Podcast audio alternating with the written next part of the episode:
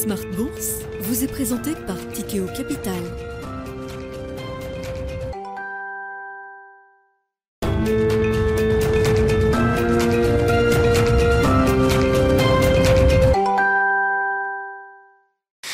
C'est reparti pour Smart Bourse, votre double dose quotidienne de marché en direct sur Bismart. Chaque jour à la mi-journée, 12h30, 13h. Et en fin d'après-midi, la grande édition à partir de 17h en direct, bien sûr, rediffusée à 20h sur Bismart TV. Émission que vous retrouvez chaque jour en replay sur bismart.fr et en podcast sur l'ensemble de vos plateformes. Au sommaire de cette édition ce soir, l'idée peut-être d'une consolidation qui euh, fraye son chemin depuis euh, quelques jours maintenant, après un rallye qui reste spectaculaire, fin septembre pour les actions européennes. Je vous rappelle que le CAC 40 a réussi à progresser pendant 9 semaines consécutives jusqu'à ces euh, derniers jours et c'est vrai qu'on constate quand même un certain plafonnement des indices et notamment des indices européens avec euh, une petite baisse encore à l'arrivée sans doute pour euh, la plupart des marchés actions en Europe ce soir et un CAC 40 qui passe sous les 6700 points désormais, 6775 points autour en cette fin de séance en Europe. Vous aurez les infos clés et le résumé du jour dans un instant avec Alix N Guyenne, séance qui reste relativement tranquille avant les derniers grands rendez-vous de l'année, à savoir les dernières réunions de Banque centrale. La semaine prochaine verra ainsi une nouvelle décision de politique monétaire de la Fed le 14 décembre et de la Banque centrale européenne le 15 décembre. En attendant, euh, les fins d'année sont propices à la réflexion et à la prospective. On se posera donc quelques grandes questions en vue de 2023 et au-delà avec nos invités de Planète euh, Marché dans quelques instants. Et puis dans le dernier quart d'heure, le quart d'heure thématique de Smart Bourse, nous ferons le point sur euh, le secteur des télécoms. Est-ce un secteur qui a rempli sa mission défensive au terme de cette année 2022 Quelles sont les perspectives en matière d'investissement? Quand on euh, analyse ce secteur des télécoms Nous en parlerons avec euh, un des spécialistes de Brian Garnier, Thomas Coudry, qui sera avec nous en plateau à partir de 17h45.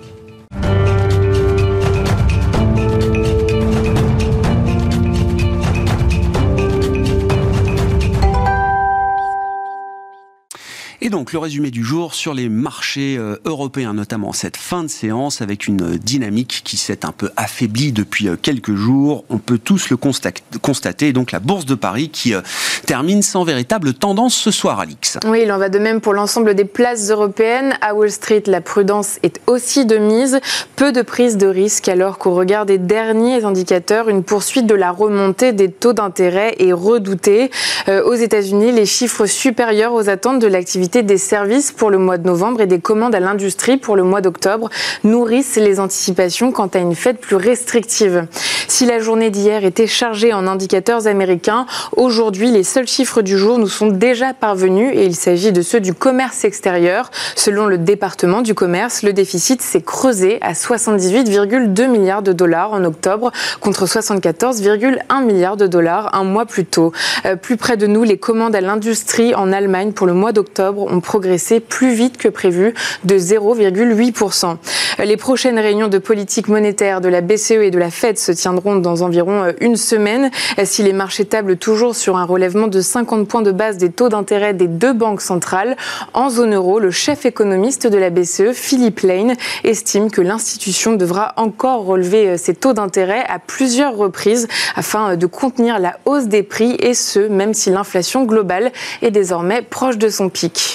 Du côté des secteurs euh, boursiers qui se distinguent aujourd'hui en Europe, on notera que les valeurs liées à la consommation de base, les biens dits essentiels, ce secteur-là soutient un peu les indices aujourd'hui. Oui, c'est le cas de Nestlé et Unilever. A contrario, les nouvelles technologies et l'énergie euh, connaissent les replis les plus importants.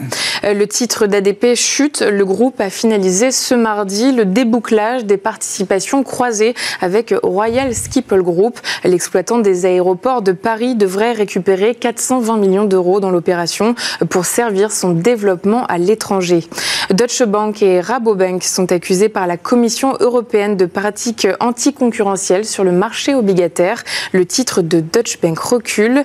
Euh, on remarque aussi que les cours pétroliers sont pénalisés par la vigueur du dollar et les incertitudes économiques, des considérations qui prennent le pas sur les anticipations d'une hausse de la demande chinoise dans leur sillage Total Energy Pi. Et puis euh, à l'inverse, Thales grimpe et affiche désormais un bond de près de 65% sur l'année, soit la meilleure performance du CAC 40. Tendance, mon ami, chaque soir le résumé complet, les infos clés du jour sur les marchés avec Alix Nguyen en direct dans Smart Bourse sur Bismart.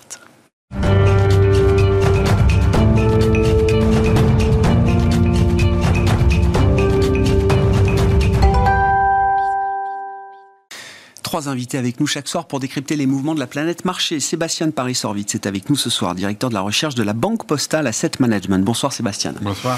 Eric Venet nous accompagne également. Bonsoir Eric. Directeur général et directeur de la gestion de Montbleu Finance. Et Wilfried Galland avec nous également en plateau. Bonsoir Wilfried. Bonsoir, Merci d'être là, directeur stratégiste chez Montpensier Finance. Euh, variation autour du thème des pivots, c'est l'exercice que je vous propose pour cette, cette discussion de marché. Euh, ouais, oui, parce que... Il y a eu des variations Goldberg y a les variations autour du thème de pivot, bravo. C'est un concept qui se décline au pluriel désormais, le thème de, pivot. Et, même d'ailleurs, avant d'en venir euh, à disserter sur le pivot de la Fed, le pivot originel que tout le monde, voilà, que tout le monde veut voir euh, l'an prochain. Il y a un pivot qui est déjà un peu plus concret, un peu plus matériel aujourd'hui. C'est le pivot sanitaire en Chine, euh, ah Wilfried. oui, les évidences qui se multiplient confirment l'idée que on passe à autre chose. On, on, avait vu progressivement les, les, murailles se lézarder, euh, et puis d'un seul coup, on avait quelqu'un qui mettait un petit coup de mortier en disant mais pas du tout, vous n'avez rien compris, nous restons absolument ancrés dans la, la grande pensée de notre grand leader Xi Jinping sur euh, euh, le zéro Covid et c'est véritablement ça qui nous définit. Et puis on s'aperçoit petit à petit, et là de plus en plus avec une accélération ces dernières heures, qu'effectivement on est en train de, relâcher un certain nombre de choses. Et puis évidemment avec cette science toute chinoise de la maîtrise des statistiques, euh, on s'aperçoit qu'au fur et à mesure qu'on relâche les contrôles sanitaires en Chine, eh bien le nombre de cas diminue.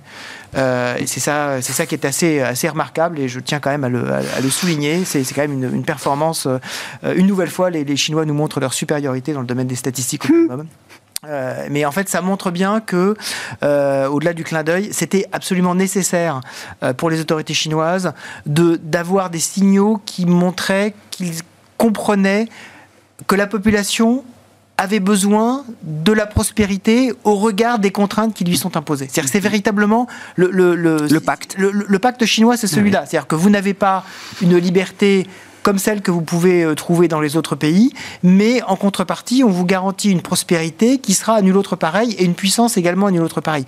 Là, avec non seulement les problèmes économiques, mais aussi la vision, même si elle peut être anecdotique, mais des stades de la Coupe du Monde, hmm. euh, ah avec cette espèce de, de, de, voilà de. Ah, c'est un déclencheur effectivement euh, de, très révélateur. De foule qui se qui, qui, se déploie en toute liberté, c'était absolument plus possible. Et le fait qu'on ait eu même si ça a été très très vite étouffé, mais des cris de, de Xi Jinping d'émission en Chine, ce qui, était une espèce de tabou absolu, euh, montre bien que c'était nécessaire. Et donc, ce premier pivot-là, effectivement. Le fait que l'Occident ait eu euh, rapport de ces informations, c'est ça qui est terrible, j'imagine, pour le pouvoir chinois. Voilà, c'est absolument quelque chose qui montre que l'ouverture était nécessaire. Alors, il ne faut pas non plus le, la, surestimer, euh, puisqu'elle sera graduelle. on va devoir attendre probablement le mois de mars et euh, la mise en place de la nouvelle administration suite euh, au, dernier congrès. Il faut attendre le mois de mars pour avoir véritablement l'intégrité de l'administration en place. C'est réactif, mais quand même euh, pas, tant que ça. Donc ce sera à partir du mois de mars qu'on aura tous les, tous les éléments, mais progressivement, on anticipe effectivement une fin de ce, de ce zéro Qu'est-ce que ça implique pour, euh, bah, pour la Chine déjà, peut-être en premier lieu, l'économie chinoise et euh, la zone d'influence euh, chinoise, et puis pour nous, Européens, et je mets dans le lot nos amis américains. Bah, ce, que ça, ce que ça implique déjà, c'est que on va peut-être sortir de la tendance à, l'érosion graduelle de la croissance chinoise, qui faisait qu'on n'avait plus ce, ce, ce, moteur à la fois pour la région et pour le monde. Hein. On avait historiquement, dans la dernière décennie, la Chine, c'était 30% de la croissance mondiale. En 2021, ça a été 10%. Cette année, ce sera probablement moins.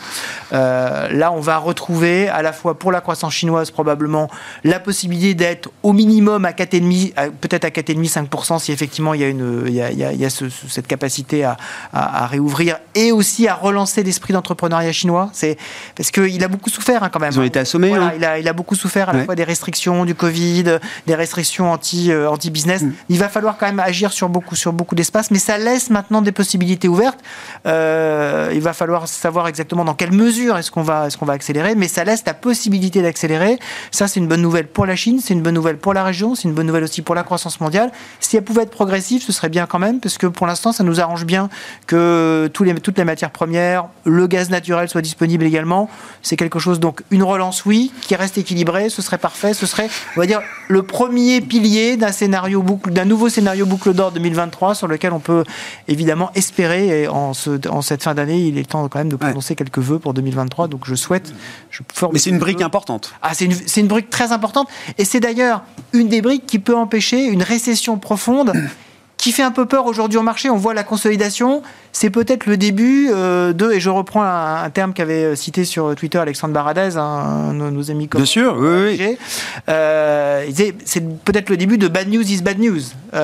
donc il ne faudrait pas non plus que les croissances, en particulier américaines, les indicateurs de croissance donnent trop de signes de faiblesse, parce qu'à force de se féliciter du fait qu'on ait moins d'inflation, on va peut-être commencer à s'inquiéter du fait qu'on puisse avoir une récession plus forte que prévu. Et donc si le moteur chinois vient rééquilibrer tout ça, bah, ça serait effectivement ah une bonne façon de, une bonne façon de commencer l'année avec au minimum euh, un équilibre de bonne loi un adoucisseur euh, effectivement intéressant en vue de 2023.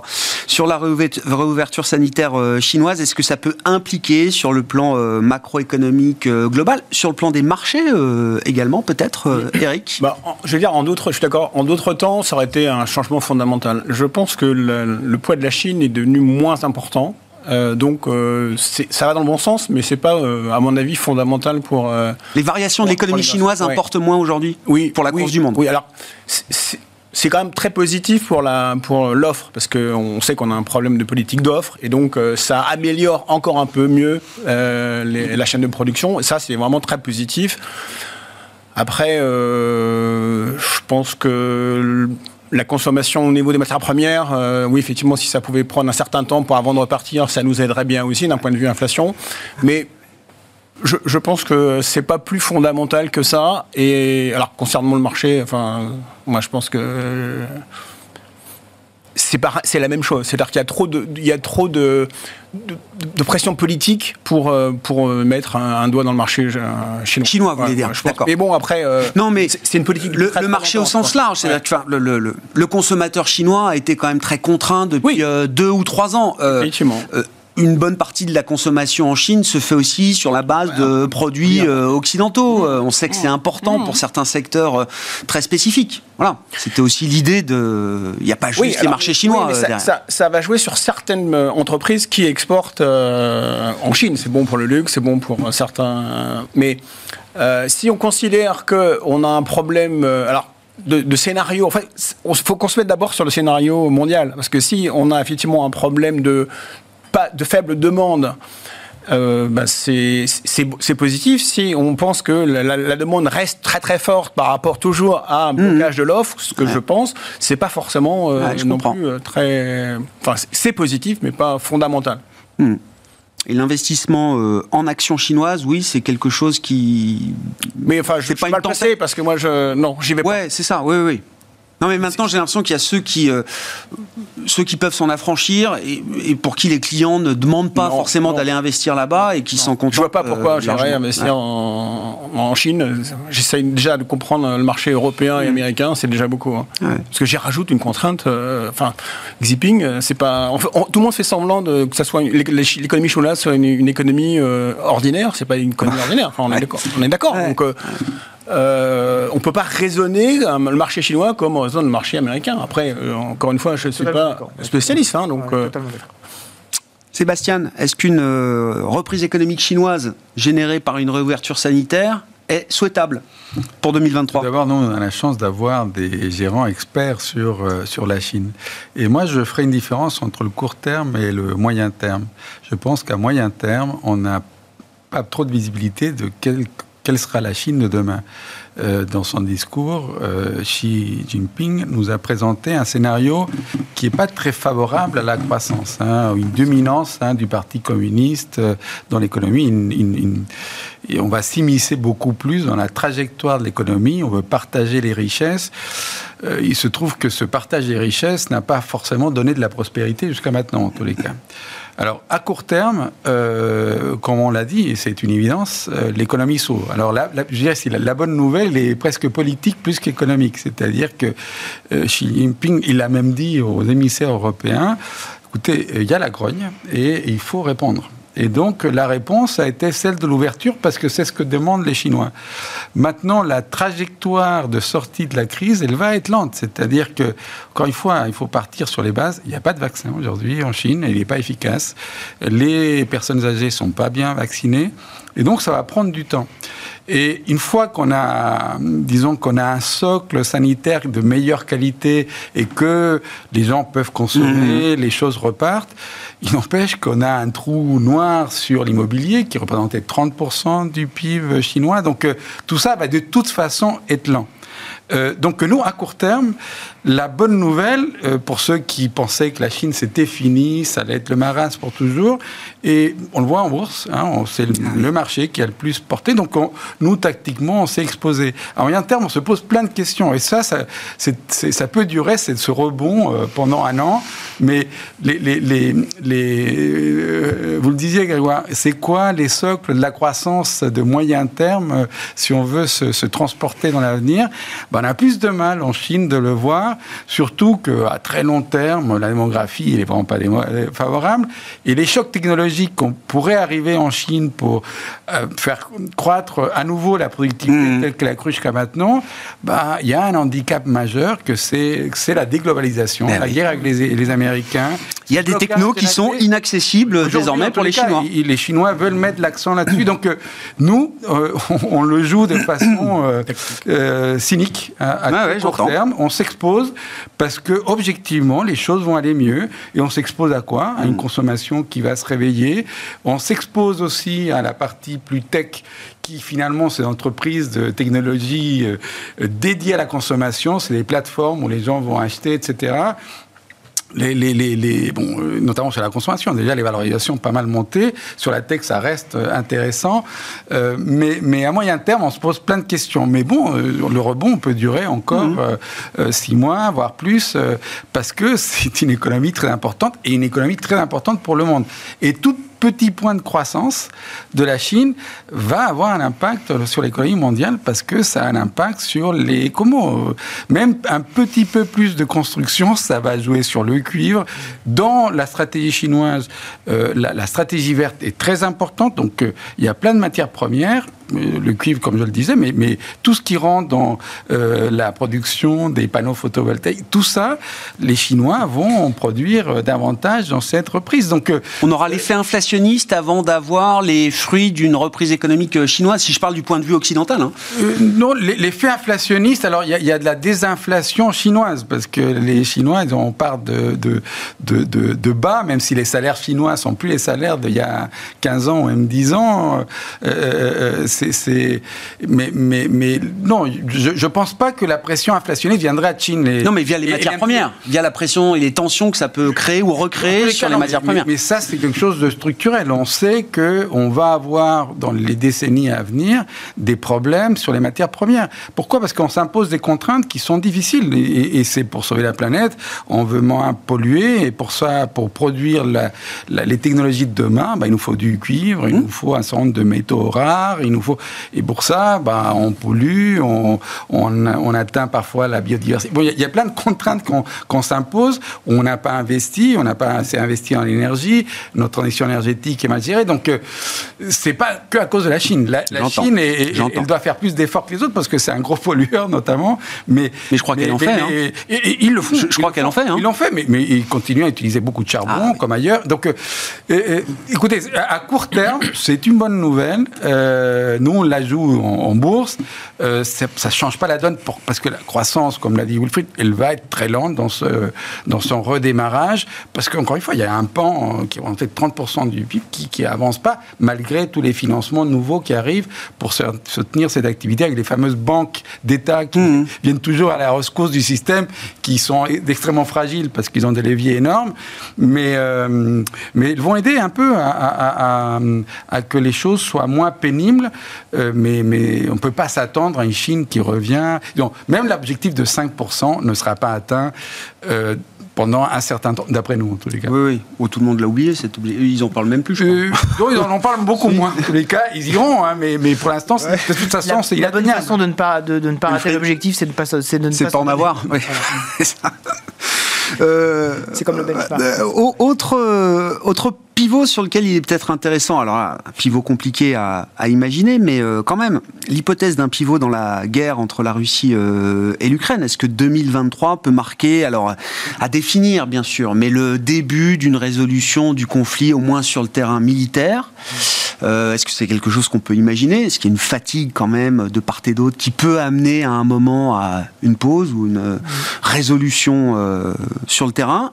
Et qu'est-ce que ça implique là aussi euh, pour euh, nos économies et peut-être à commencer par l'Europe, au plus proche de la guerre aujourd'hui? Alors, je pense qu'effectivement, tout le monde le souhaite. Euh, les... Il y a des arguments qui vont, qui militent en faveur quand même de, quelque chose de. Il y, a plein d'arguments économiques qui militent en faveur de, de, de ces éléments-là. comme il y avait tous les arguments géopolitiques et économiques pour que la Russie n'envahisse pas l'Ukraine.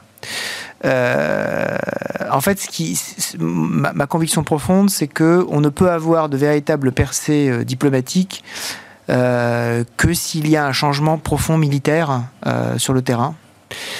soit par un effondrement de l'armée russe en raison de problèmes logistiques ou de problèmes de commandement ou de changement de pouvoir à Moscou, ce genre de choses, ou à l'inverse le fait que euh, les, Ukrainiens se rendent compte qu'ils ne sont pas capables de tenir, euh, de tenir le front par euh, fatigue également de leur soutien, que ce soit des soutiens américains ou des soutiens européens.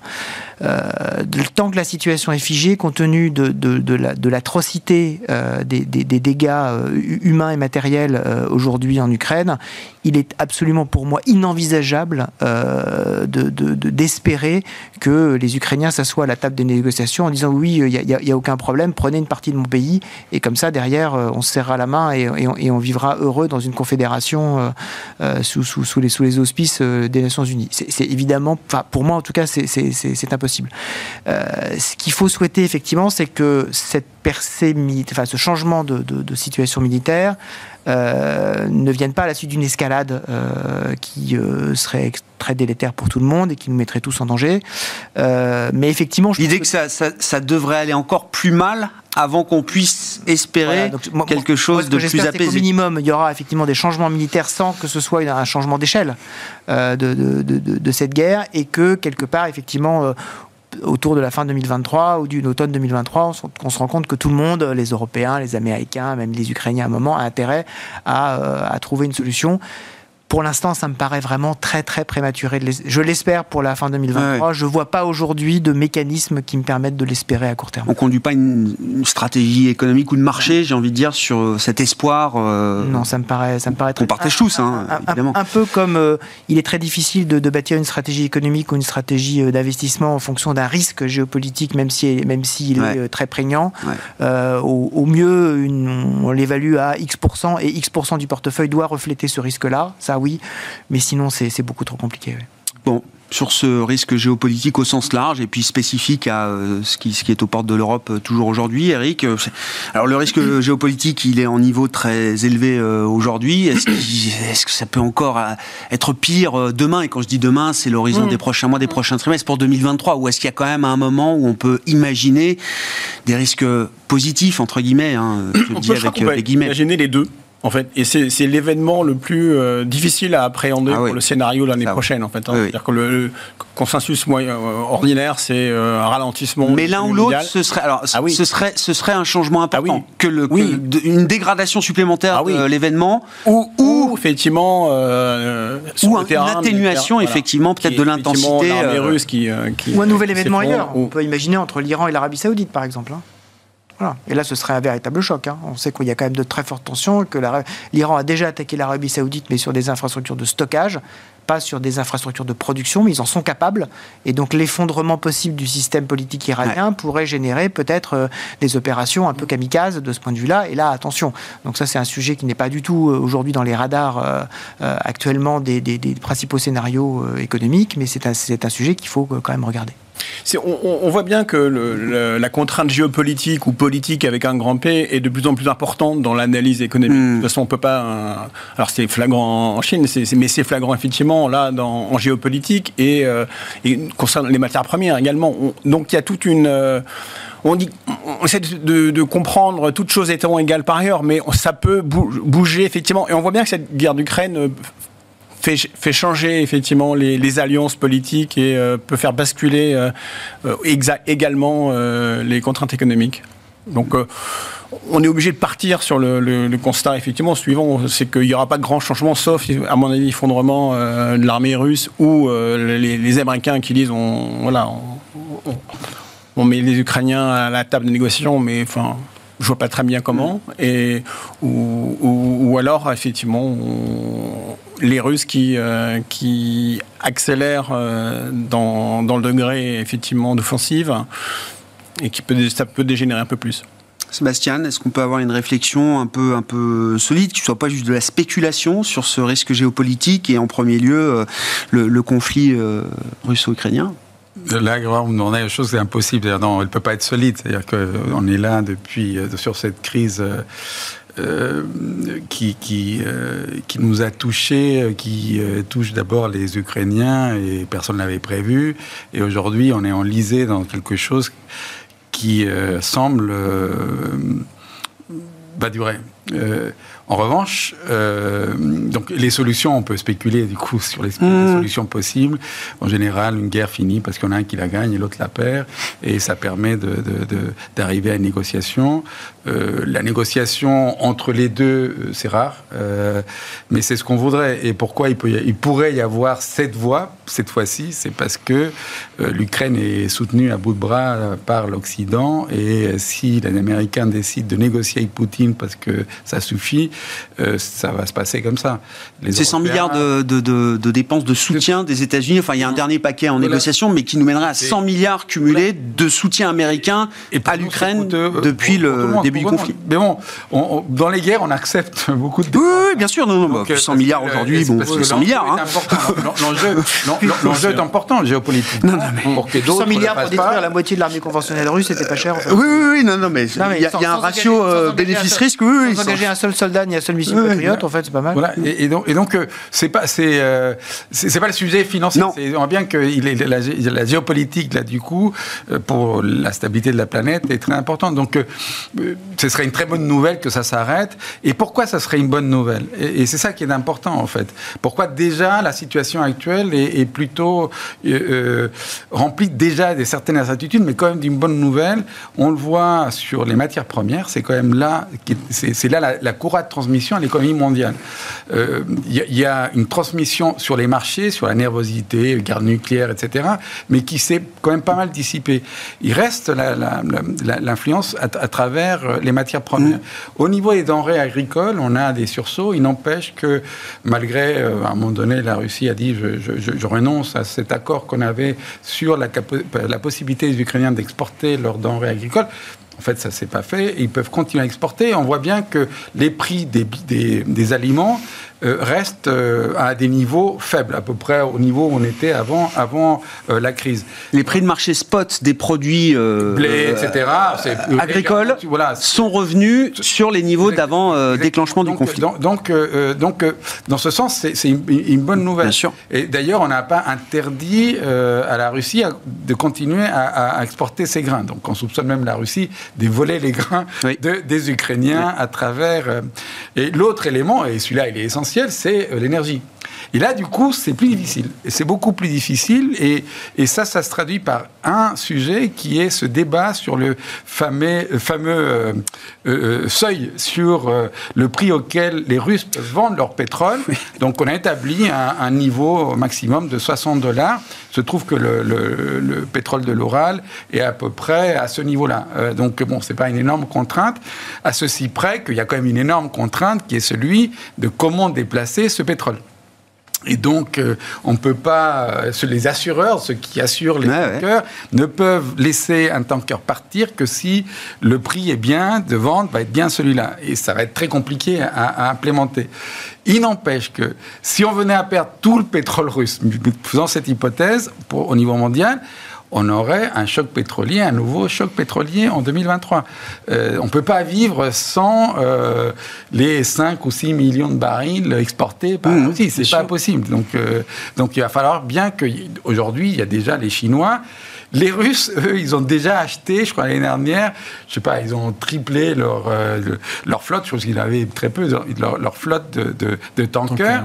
Euh, ils ont acheté des vieux tankers mmh. que, pour pas très cher hein, au total, hein, pour plusieurs milliards quand même, mais euh, qui devraient partir en Chine, en Inde. Mais bon, placer le même pétrole qu'on vendait à l'Europe, ça va pas être facile. Donc imaginez que d'un coup ce pétrole disparaît, bah, l'équilibre mondial du pétrole n'est plus le même. Donc aujourd'hui, tout le monde croise les doigts. L'hypothèse que tout le monde avait, c'était 2 millions de barils qui allaient disparaître. S'il y a une récession, une croissance plus faible, déjà on perdait un million et quelques. Donc, euh, euh, avec euh, tout ce qu'on fait aujourd'hui, les Américains qui continuent à nous envoyer leurs réserves stratégiques, etc., ça atténue les pressions. Mais vous perdez le pétrole russe, on, est, on est mal. Donc, il ne faut pas que ça s'envenime. Les relations, elles ne restent pas très chaudes avec la Russie. Euh, mais on a, c'est pour ça que ce débat sur le seuil qui ouais, presque, mais, mais c'est important. On veut sanctionner la Russie, mais en même temps, et c'est l'Américain qui était, bah, on ne peut pas en faire euh, trop parce que l'équilibre de et on peut pas se payer on peut pas se payer un pétrole trop cher on a déjà une fragilité dans nos économies on est en train de monter les taux parce qu'il y a trop d'inflation un choc pétrolier serait une très très mauvaise nouvelle pour 2023. Donc, euh, et viendrait aggraver l'effet récessif, en tout cas l'idée de la récession qu'on a déjà pour nos économies. Hein. est nécessaire au moins pour qu'on puisse euh, moins parler de sanctions trop brutales contre la Russie. Bon, bah, une fois qu'on a dit ça, venons-en au pivot de la Fed. Eric, si vous voulez prendre la parole sur ce, sujet, c'est un peu le constat qu'on dressait avec les invités de la mi-journée, c'est-à-dire que euh, oui, on se souviendra de 2022 comme une année historique en matière de choc monétaire. On est quasiment mm. à 400 points de base infligés aux États-Unis depuis le mois de mars, euh, voilà. Euh, néanmoins, certains estiment que c'était la partie facile du match jusque-là. À partir du moment où la Fed a accepté l'idée qu'il fallait monter les taux, c'était assez mécanique. Ah Et c'est vrai que les 75 points de base, à un moment, c'était vraiment du pilote euh, automatique. Le vrai match, ou en tout cas le, tie-break qui se joue plutôt en 2023. Euh, la question de 2022, c'était faut-il monter les taux une fois qu'on a fait tomber la barrière mentale de, se dire que oui, les taux peuvent aussi monter? Ben, on y est allé. La question de 2023, c'est euh, alors jusqu'où je monte les taux? Combien de temps je reste en, niveau restrictif Et là, la réponse, elle est beaucoup moins évidente. Oui, la réponse est moins évidente, mais je suis pas d'accord avec cette vision. Enfin, je me souviens en début d'année, la conversation, je me souviens qu'il fallait remonter les taux, lutter contre l'inflation temporaire. Et je me souviens avoir dit, mais il fallait les augmenter très très très vite, et pourvu que ça soit très très vite, et puis qu'on passe à autre chose. Et on l'a pas fait assez vite Non, assez fort. Non, non, on l'a fait, très, très vite et assez fort. Si, si, on l'a fait. Ah, oui. Voilà. Ah, on a fait le job, mais euh, on l'a fait, et aujourd'hui, le marché est, est correct. Enfin, euh, on aurait pu penser que euh, ça aurait fait un peu plus mal euh, à, la fois d'un point de macroéconomique et sur le marché financier. Donc, le match est joué pour vous là?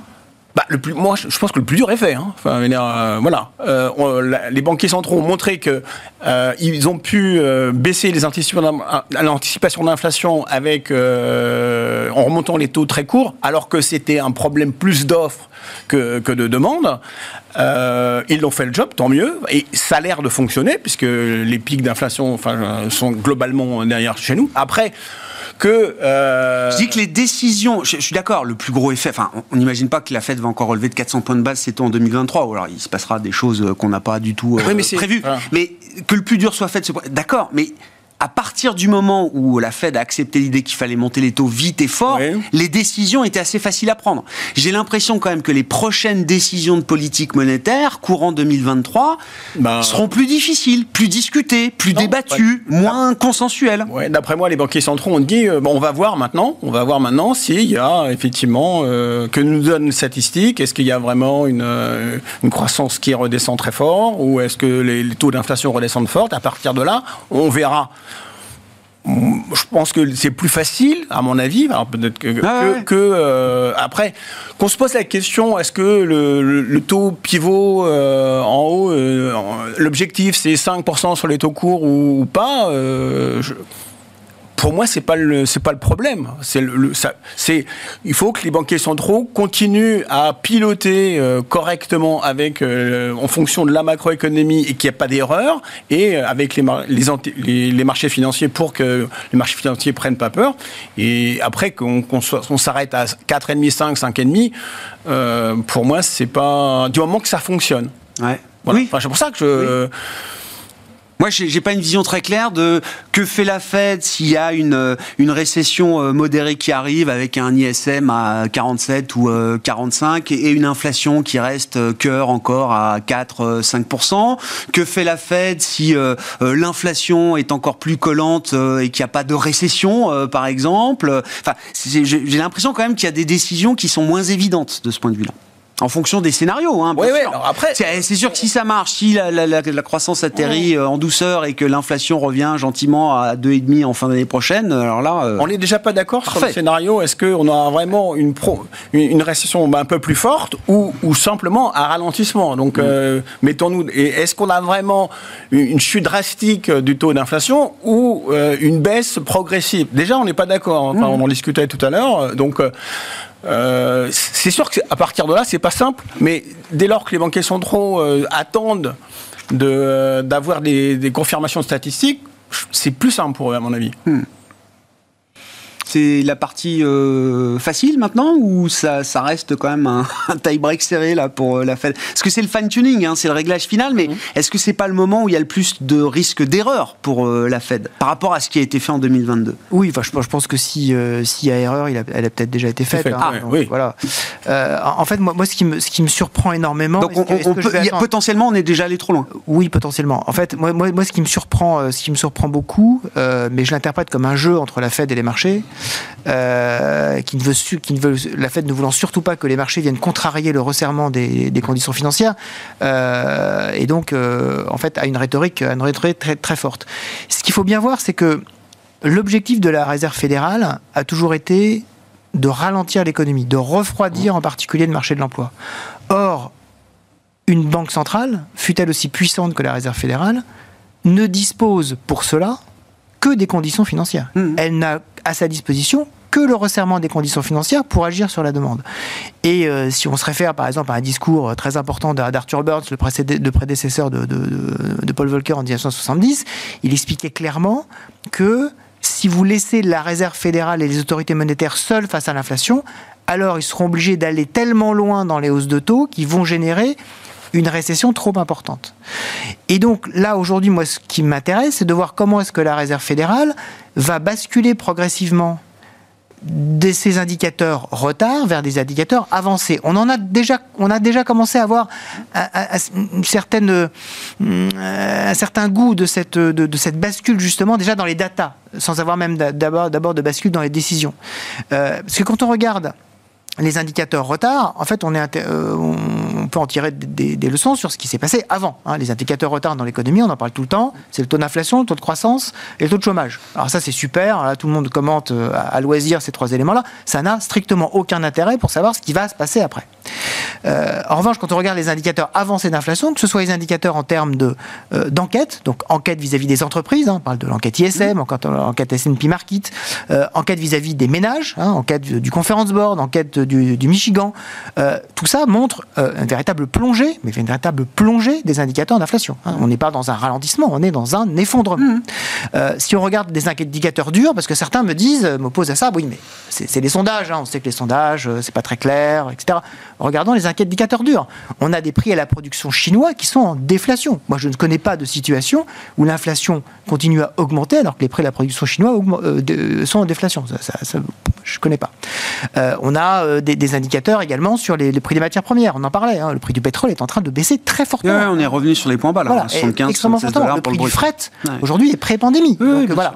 Et donc ce que ce que je vois moi, c'est euh, une baisse très très forte des indicateurs avancés d'inflation qui chauffe sauf choc. Et c'est le et ce c'est le point à surveiller. Sauf choc sur les, sur l'énergie lié à un choc géopolitique et là qui ferait euh, tout euh, tout partir en vrille. Mais qui devrait nous conduire à partir de, du deuxième et surtout du troisième trimestre euh, de, de l'année prochaine à un véritable effondrement des indicateurs d'inflation. L'inflation des services va être rattrapée par cette déflation Absolument. qu'on constate Absolument. dans euh, la chaîne de production des Si biens. on regarde par exemple euh, aux, aux États-Unis le site Apartment Rate ou Apartment List, quand, quand, Oui, on, oui. quand- quand on Sur regarde le- prix oui, des loyers les loyers, demandés, ça fait trois mois que ça baisse déjà. Alors tout le monde dit ah, c'est en train de monter. Ça fait trois mois que les loyers, les loyers demandés sont en train de baisser. Donc ça effectivement c'est c'est quelque chose qu'il va falloir surveiller. Et si la, la Réserve fédérale est, euh, change d'approche justement vers ces indicateurs euh, avancés, alors effectivement on pourra avoir un pivot. euh, probablement d'ici la fin de l'année ou après avoir pendant quelques mois, comme avant de monter les taux, dit non, non, non, non, certainement pas, certainement pas, je ne le ferai jamais, je ne pivoterai jamais. En fait, à la fin de l'année, elle pivotera parce que, parce que les indicateurs se seront effondrés. Donc le cas que- pour des baisses de taux fin 2023 est un cas euh, qu'il faut envisager. relativement, relativement Ouais. solide pour fin 2023. Ouais, ouais. Tout à fait. D'accord. Pour moi, oui. Est-ce que ça veut dire que sur le plan euh, économique, euh, la récession aura été beaucoup plus forte que ce qu'on espère aujourd'hui aux États-Unis?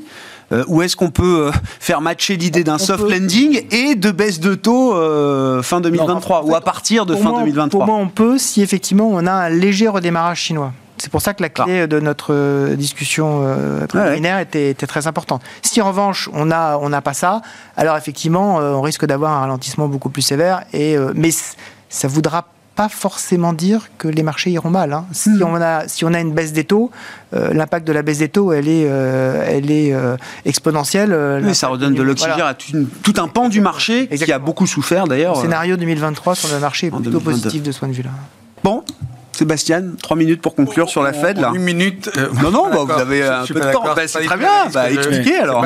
Tout l'analyse que je fais. D'abord, euh, c'est un point très important de comprendre d'où on vient. Et c'est vrai qu'une des leçons de 2022, en tous les cas là où on est, c'est que la demande a beaucoup mieux résisté, et notamment le consommateur, non seulement aux États-Unis, mais en Europe. La raison ce- ce- de, de ce- de cette euh, résistance, c'est les doubles. hein. La première, elle est essentielle à- là-dessus. Moi, je ne suis pas d'accord sur le fait qu'il n'y a pas eu de choc de demande. On a eu un choc de demande colossal. C'est-à-dire que les taux d'épargne ont Ah oui, monté de, façon extraordinaire, non seulement parce que la consommation, pouvait, on pouvait consommer, mais parce qu'on a donné des aides absolument dingues euh, aux, aux- aux acteurs économiques, essentiellement les ménages, mais aussi aux, aux entreprises. Rappelez-vous, on a offert des crédits, on a et tout ça a créé une situation euh, que personne n'était habitué de surchauffe très forte de l'économie américaine. Quand vous regardez du point de vue top-down, non pas bien par bien, je pense que moi je continue à dire c'est pas la bonne approche quand il s'agit d'analyser l'inflation. Euh, on, on est dans une situation de surchauffe. Un taux de chômage qui reste coaché au niveau historiquement le plus bas, non seulement aux États-Unis, mais en Europe, à 16,5% pour le taux de chômage européen, un record depuis euh, des décennies, Bien sûr. prend l'ensemble des Bien sûr. pays Et une participation au marché Pour- du travail en Europe pour- beaucoup plus large qu'aux États-Unis. hein. Exactement. Et pour les États-Unis, on est au taux de chômage le plus bas depuis euh, la fin des années 60. Donc, euh, je veux bien qu'il y ait euh, des prix, euh, et c'est normal, des goulets étranglements, tout le monde l'attendait, que ça baisse. Mais le jour où on se dira que les salaires n'ont rien à voir, mais absolument rien à voir avec l'inflation, on se trompe. On se trompe. Les salaires, on vient de le voir, ont accéléré à nouveau aux États-Unis. Euh, alors peut-être qu'ils vont se recalmer, mais on a du mal à voir, quand on regarde l'ISM des services sortis pour voir des choses avancées, tout dans le ISM disait attention, l'économie reste dans une situation solide. Nous, on s'attendait à un affaiblissement. On ne le voit pas. Il n'est pas là. Il va peut-être jamais arriver. C'est une théorie que, euh, euh, euh, que- à laquelle j'y crois pas. J'y crois pas. Et la Fed doit gérer ça. Et c'est pour Ouais, ça ouais. que je vous un rejoins. Grégoire, que 2023 est une année pour les autorités monétaires très complexe, que le prix des bagnoles, euh, des voitures euh, d'occasion va baisser, que les prix du fret baissent déjà. Ça, c'est- c'est- on le savait que ça allait arriver. Est-ce que ça, allait, ça aller en déflation? Non. Non, ça va pas aller en déflation.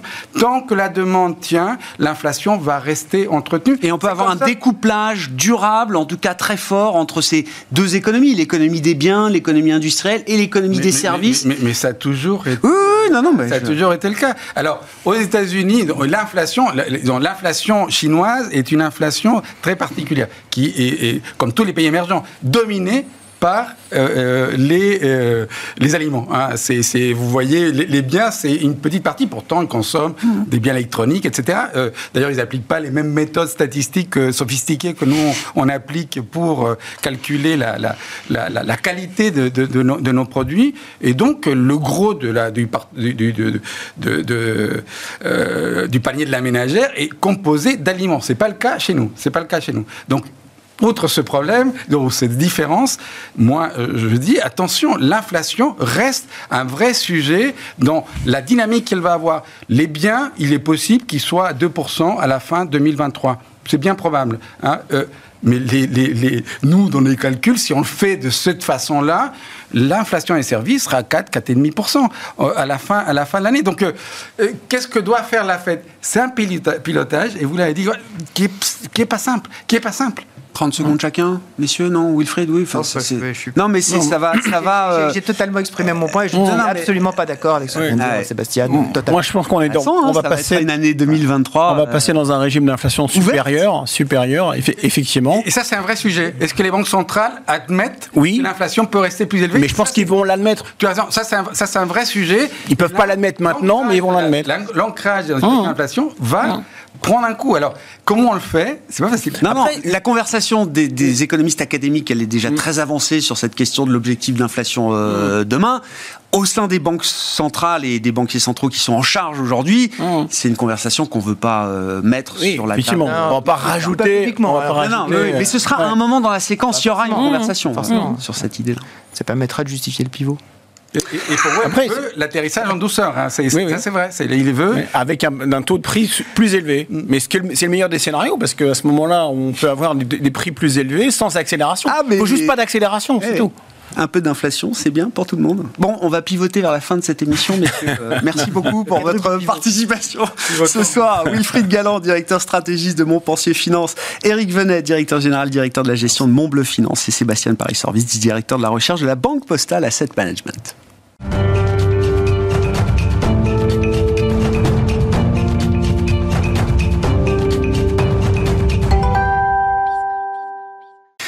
Le dernier quart d'heure de Smart Bourse chaque soir, c'est le quart d'heure thématique. Le thème ce soir nous euh, invite à plonger dans le secteur des télécoms avec euh, un spécialiste euh, analyse, analyste pardon chez Brian Garnier, Thomas Coudry que nous retrouvons ce soir dans le quart d'heure thématique. Bonsoir Thomas.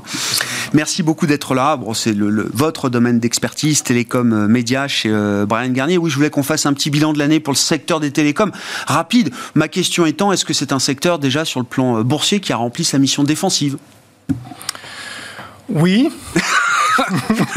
Au terme d'une année 2022 douloureuse pour tout le monde hein, et pour tous les secteurs, euh, en fait, à l'exception de quelques-uns.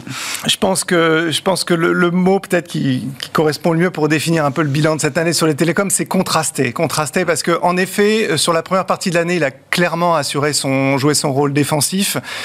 Ça a été moins le cas sur le, sur le deuxième semestre, euh, où les valeurs se sont un petit peu, un petit peu retournées.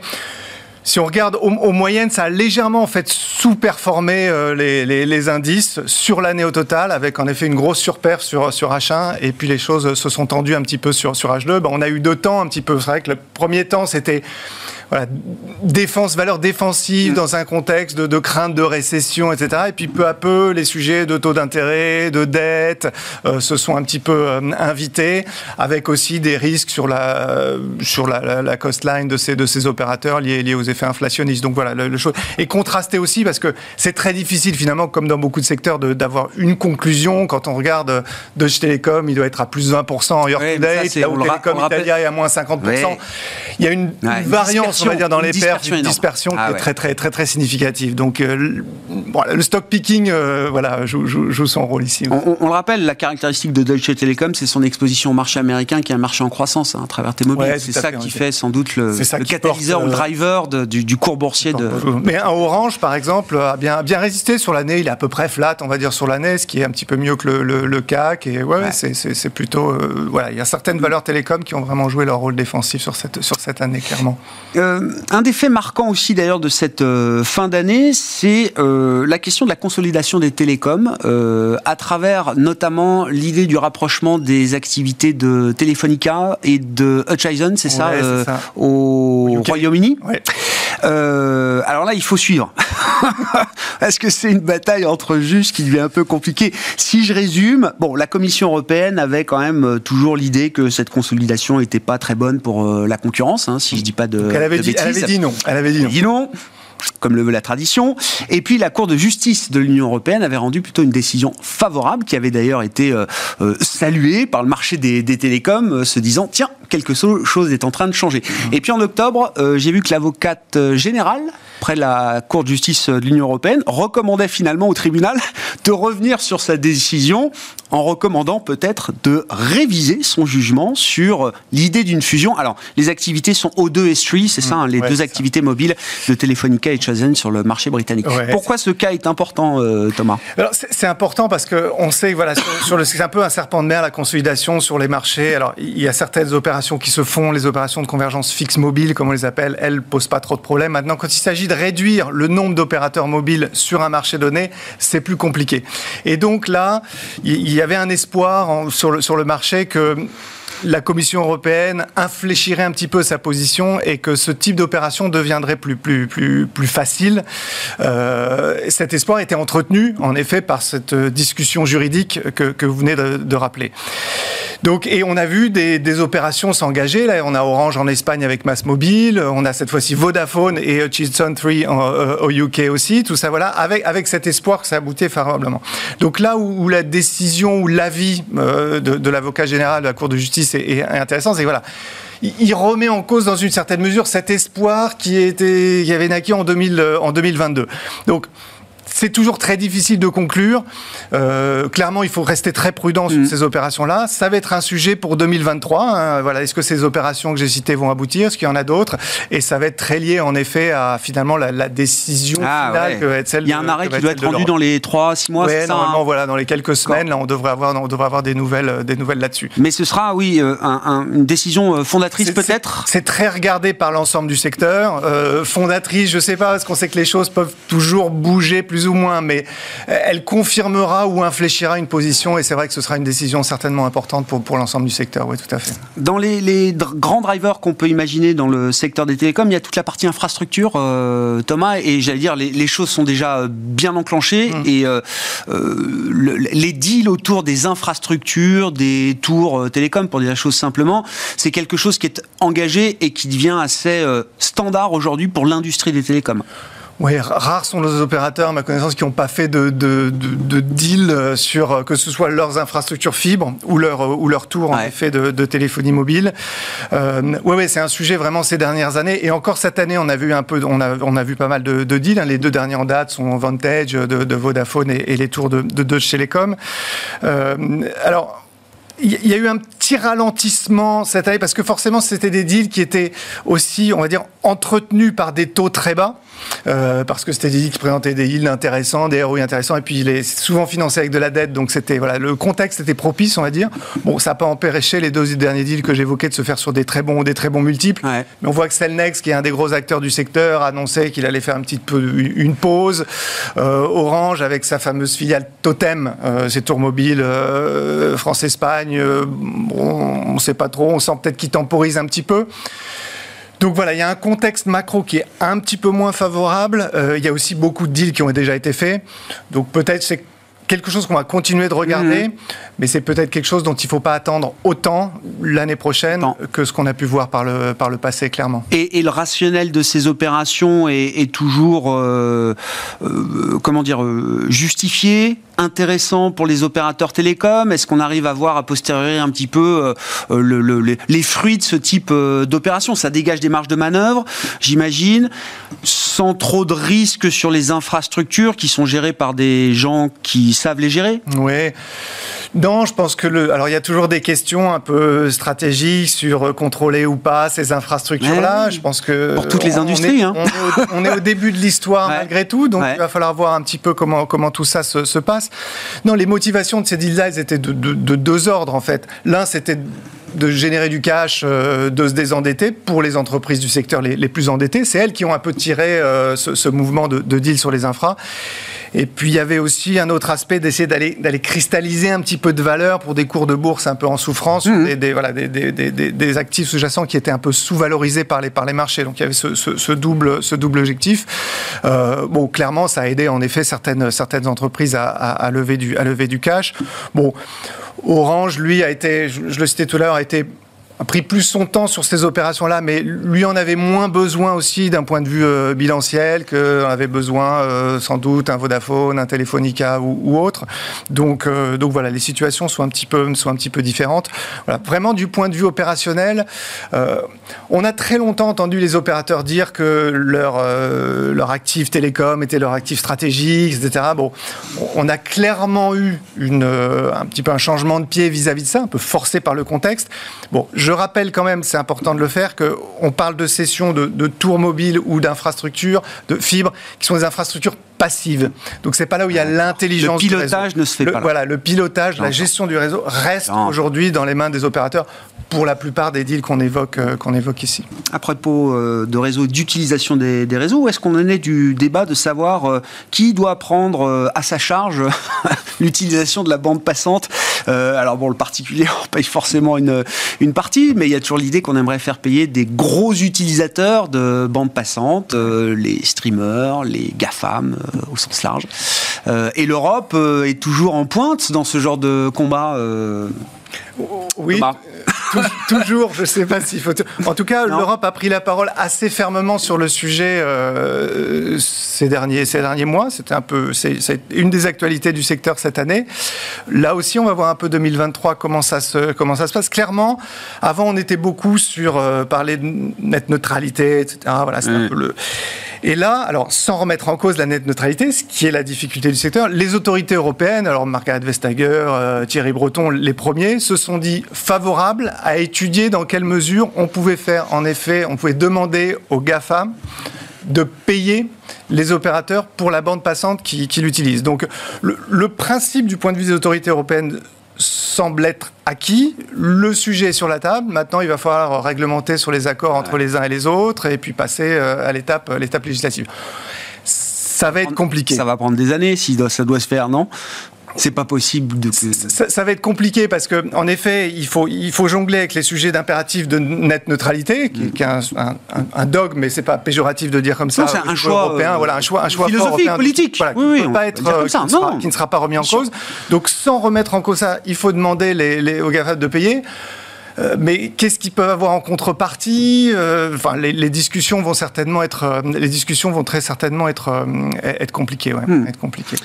Qu'est-ce qu'on peut dire pour résumer des, des, perspectives en matière d'investissement dans le secteur des télécoms pour 2023 Est-ce qu'il y a des, des, convictions à défendre, des dossiers particuliers à défendre là aujourd'hui, Thomas? Une, une, façon de regarder un peu le secteur, c'est alors beaucoup, souvent, c'est des opérateurs télécoms, c'est voilà, quel est, c'est s'assurer que le dividende est sécurisé. Hein, pour beaucoup de de ces entreprises-là, euh, en tout cas les plus grosses d'entre elles, en un dividende, le, le, case, le, rendement est, important dans le cas d'investissement. Donc une des grilles d'analyse, ça va être ça, va être ça, ça veut dire où on va retrouver évidemment dans un contexte inflationniste les questions de pricing power, quels sont les voilà, quels sont ceux qui vont pouvoir un peu répercuter dans les prix les hausses de coûts qui vont devoir euh, qui vont devoir endurer, ceux qui sont plutôt en mode décroissance des capex parce que les parce que les, les, investissements sont, sont derrière eux, ceux qui ont éventuellement encore un petit peu sous le coude en termes de deals sur les infras comme on évoquait tout à l'heure. Donc c'est un peu, c'est un peu la, grille de lecture qu'il y, a à voir. Euh, moi, je, continue de penser qu'un voilà, qu'un Orange coche euh, toutes les cases que je viens de que je viens de discuter, que c'est un bon un, bon dossier à regarder pour euh, à regarder pour 2023. Bon, Orange, effectivement, une valeur qui a sorti la tête de l'eau à travers cette année 2022. On fera le relevé des compteurs dans quelques jours, mais ça reste quand même un peu l'idée qu'on a de la photo finish de cette année 2022 sur le plan boursier. Merci beaucoup Thomas. Thomas Coudray avec nous régulièrement pour évoquer les, les enjeux les perspectives du secteur des télécoms sur le plan de l'investissement boursier, notamment analyste chez Brian Garnier, qui était l'invité du quart d'heure thématique de Smart Bourse ce soir.